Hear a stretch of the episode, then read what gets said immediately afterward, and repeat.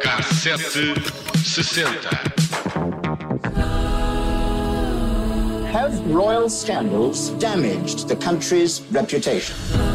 Em novembro de 1992, o Camila Gate explodiu na cara do príncipe uh, Carlos Charles e quase arruinou o futuro do que viria a ser uh, o rei de Inglaterra. Durante dois anos, chamadas telefónicas gravadas deixaram um rastro de destruição na conduta e no papel de Carlos III no casamento. O que foi publicado nos tabloides nós não repetimos por respeito aos nossos ouvintes, mas se pedirem muito podemos recordar aquele momento em que disse que com o azar que tinha, ao pensar em Camila, ainda se transformava num tampão. Oh, a década de 90 eh, foi marcada por restos de laca na música, com o despertar do mundo para os problemas do ozono, isto anda tudo ligado, e para a rebaldaria no casamento e no divórcio inevitável e violento para a coroa de Carlos e Diana. Em dezembro de 92, depois do escândalo publicado nos agressivos tabloides britânicos, John Major, eh, que era uh, primeiro-ministro e que muito penou com aquela família, anunciou a separação amigável do casal na Casa dos Comuns. Diana, que era bem mais popular que Carlos, tornou-se no alvo de toda a atenção, benevolência e carinho. Um povo inteiro conta um, contra um príncipe mimado que traiu a mulher quase desde o início do seu casamento. Pouco tempo depois, Diana dará a famosa infame entrevista a Martin Bashir. Nessa entrevista à BBC, a frase revelação sobre o seu casamento ficou para a história. Éramos três naquele casamento desde o início. E assim foi. E Carlos não tinha como negar. Nem Camila, que também se separara ao fim de anos do seu marido, traído. De resto, ele também estava ciente do caso da sua mulher com Sua Alteza Real. Bem, como se costuma dizer, eh, estão todos bem uns para os outros. Mas no deve e o haver destas charadas públicas eh, e, bem, e públicas, Diana foi claramente a protegida da nação. Eu dizer, publicadas, é, publicar, Exatamente, era isso, era isso. A que conquistou o coração dos britânicos, a que merecia as lágrimas e simpatia de todas as mulheres uh, traídas, maltratadas por maridos tirânicos ou indiferentes, relapsos, impiedosos. Carlos tratou-a como um trapo. Uh, pelo caminho, o fel até respingou para a própria rainha, que foi transformada em sogra má, a bruxa que não protegeu a menina do seu vil filho. Em abono de verdade, a conversa sobre o tampão até tem alguma graça. Um, e não é tão trágica como se pensa. Uh, é Carla, só incómoda, uh, não é? Uh, já nem acho, por acaso. Na, na altura ah, lembro-me. Quando vi na série fiquei um bocado incomodado. Incomodado no, no não, sentido eu lembro-me é, é de awkward, ler. não é? Eu lembro-me de ler nos jornais. Um, sim, sim. Carlos está ao telefone com a Camila e diz-lhe: devia viver dentro das tuas calças. Pronto, ok, é estúpido, não é? Mas, mas, é, mas é uma frase, não é? Claro. Quer me andar contigo no bolso, é uma coisa mais ou menos claro. desse É isso, é. Mais da parte de dentro, se calhar. Ela ri-se e pergunta: vais-te transformar num par de cuecas, Olha, não? tenha sentido de humor. Exatamente. Riem-se Pronto. E Carlos acrescenta: ou Deus me livre num tampax. Oh. Com a sorte que eu tenho, ainda me transformava num tampão. Tem alguma graça, porque de facto ele é um azarado. Aliás, é? aquilo é uma espécie de galhofa entre amigos, ver, uh, amantes, não é? é olha, um olha bocado, com, um com o azar que ele tem, ainda ia parar a conversa aos jornais. Sim, realmente. o que é Por facto... acaso, esse momento é, é hilariante, porque é o, o secretário dele a dizer-lhe que vai sair. Ah, sim. E ele diz, mas, mas o quê? Mas o quê? E ele, Aquela... não sei, mas é muito íntimo. Muito ah, íntimo. Eu acho que ele chegou lá. E, ah, okay. e percebe-se, por aquilo que eu andei a ler, que ele não se lembrava de todo que tinha tido esta conversa. Já tinha tido muitas destes géneros, se calhar, não é? Bem, Podia de facto ser só uma, uma galhofa, não é? Podia ser só galhofa. Mas, mas entretanto mas... transformou-se numa dos maiores escândalos da família britânica. É? Com... E esta conversa do tampão, como ficou universalmente conhecida, era de 1989, eh, três anos antes da separação de Carlos e Diana ser assumida publicamente. Para todos os efeitos, o príncipe de Gales ainda estava bem casado, ou pelo menos assim parecia, mas só parecia porque aquele casamento era um desastre anunciado quase desde o início. Porque de facto Carlos não conseguia ficar muito tempo longe das calças de Camila. Ou, ou das saias. Durante três anos, esta gravação casual passou a ser uh, mais uma na memória do casal Diamantes. Eram amantes, aliás, há décadas. Nunca deixaram de o ser. Deve ter tido havido ali um hiato quando ele foi no Lua de Mel, mas depois voltou e pronto. Um, e, e, e alimentavam a paixão com estes telefonemas disparatados, até amorosos às vezes, imagino que alguns, e com encontros fortuitos. Esses sim, isso sim alimentava bastante a paixão. Infelizmente para os dois, em 1992, pouco tempo antes do anúncio oficial da separação de Carlos e Diana, uma publicação australiana revelava a transcrição completa do telefonema. Do outro lado do mundo, a Casa Real assistia de mãos atadas à explosão de dois escândalos. O primeiro, como é que alguém tinha tido acesso a uma chamada privada do príncipe. O segundo, a conversa sexual manchava de vez a imagem de um já fragilizado príncipe. E escolheste bem a palavra manchava. Era público que a relação de Carlos com Diana tinha chegado ao fim sabia-se também que parte da culpa era da relação secreta com Camila Parker Bowles. Só que o telefonema tornou tudo inegável. A partir daí já não dava para desmentir e provocou um embaraço de proporções épicas à realeza britânica. I don't think it's my behavior that's threatening its survival. You, as future king, have a duty. O furo caiu nas mãos dos editores da New Idea, uma revista que pertencia ao império jornalístico de Rupert Murdoch. Anos mais tarde, Magnata viria a ser julgado pelo uso abusivo e ilegal de escutas telefónicas pelos seus jornais e revistas, não só neste caso. O escândalo significou o fim de alguns dos seus títulos mais rentáveis, Uh, e especulava-se que as suspeitas tinham tido precisamente origem na divulgação da escuta real.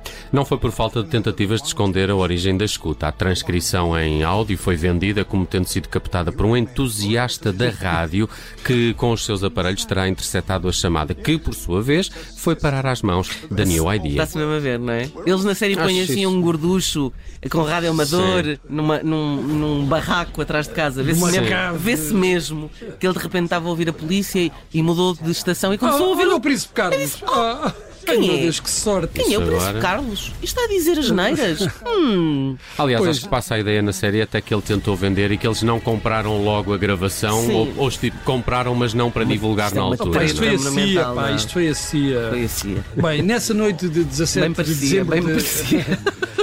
uh, estava eu a dizer que Desculpa. nessa noite de 17 de dezembro de 1989 a conversa começou morna, mas rapidamente aqueceu.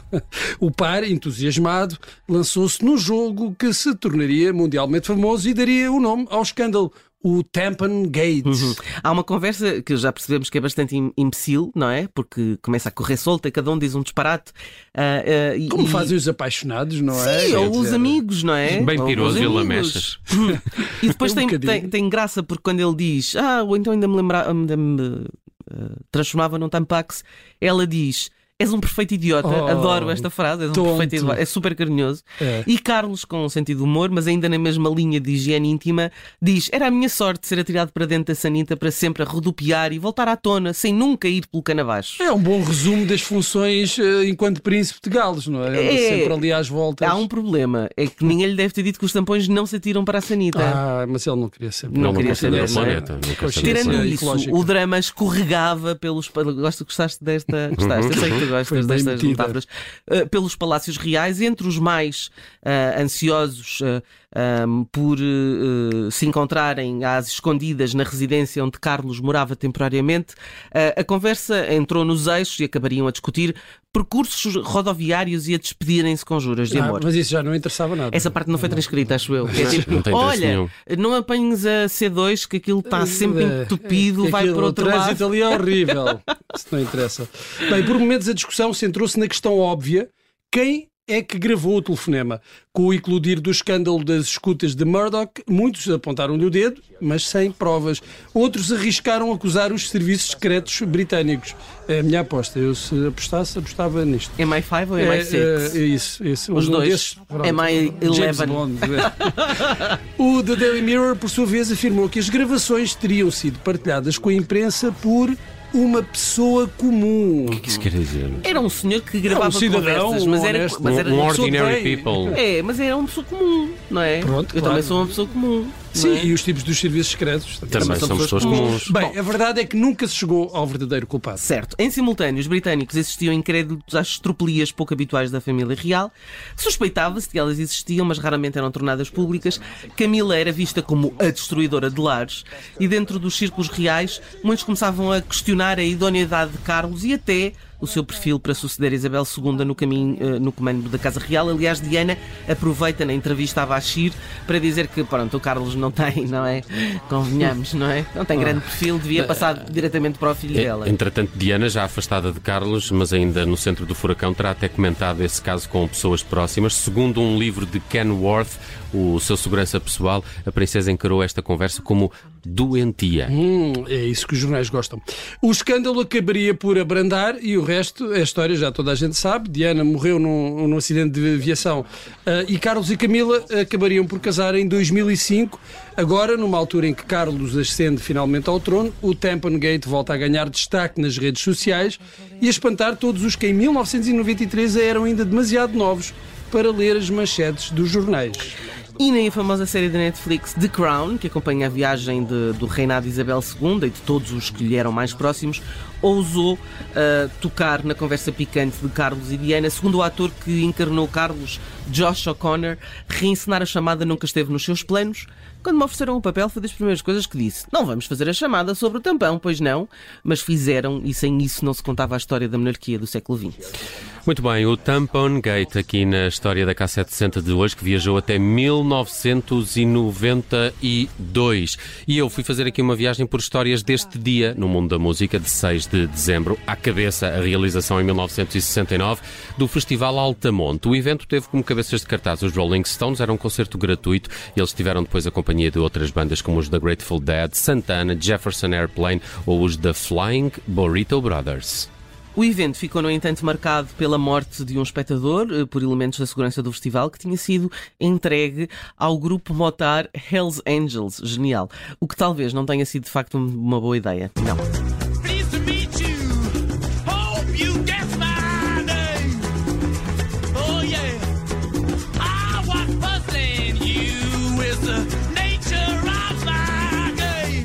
Também a 6 de dezembro, mas de 2003, Elvis Costello casou-se com Diana Krall.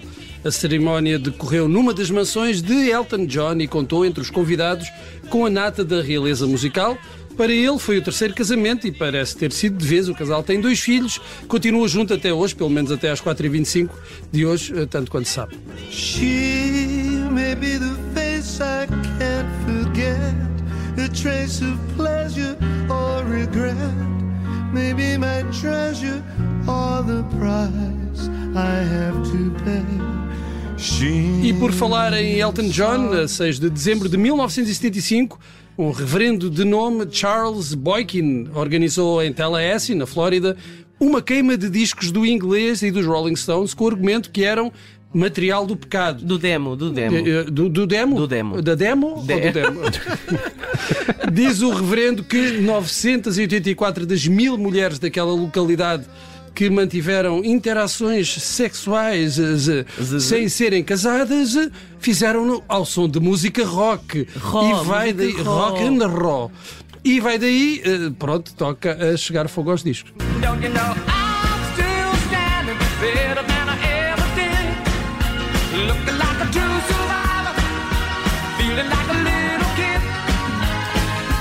E fechamos a 6 de dezembro de 1988, o dia da morte de Roy Orbison. O músico tinha apenas 52 anos, não resistiu a um ataque cardíaco.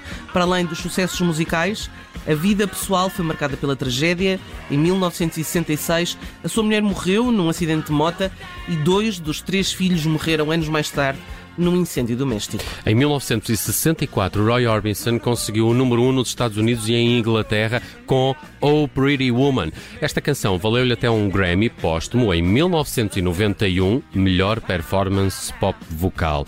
Isto numa altura em que o tema também tinha tido ali um ressurgimento com o filme Pretty Woman, protagonizado por Julia Roberts e Richard Gere.